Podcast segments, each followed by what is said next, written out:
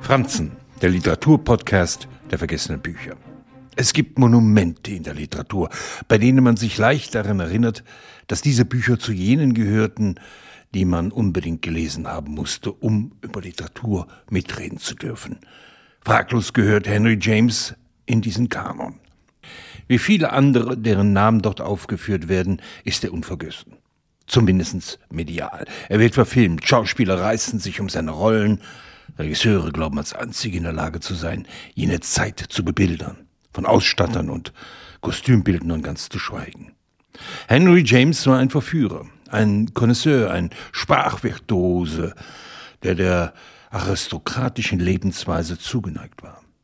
Wenn er seinen Washington Square in die Mitte des 19. Jahrhunderts ansiedelt, sind die Gefahren der wohlhabenden Bürgerschicht wie bei den Landadligen einer Jane Austen darauf ausgerichtet, die richtige Partie zu machen. Was es hieß, eine Ehe zu schließen, hat in unserem Zeitalter der schnellen Scheidungen an Bedeutungen verloren.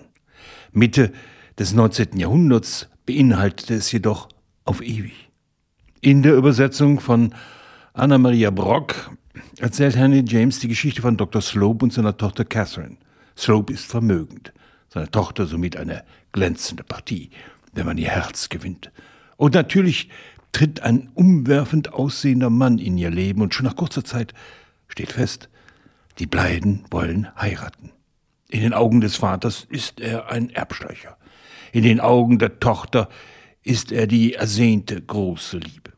Das Haifischbecken der Soap ist angerichtet. Wäre da nicht Henry James Sprache, die Kunst der Verlangsamung, sein Spiel mit dem zu Erwartenden, sowie ein Hauch von verlorener Romantik jener Zeit. Lesen Sie Henry James, lesen Sie Washington Square, verfallen Sie einer großbürgerlichen New Yorker Familie und pendeln Sie hemmungslos im Seelenleben jener, die alles besitzen und beherrschen, außer ihren Gefühlen.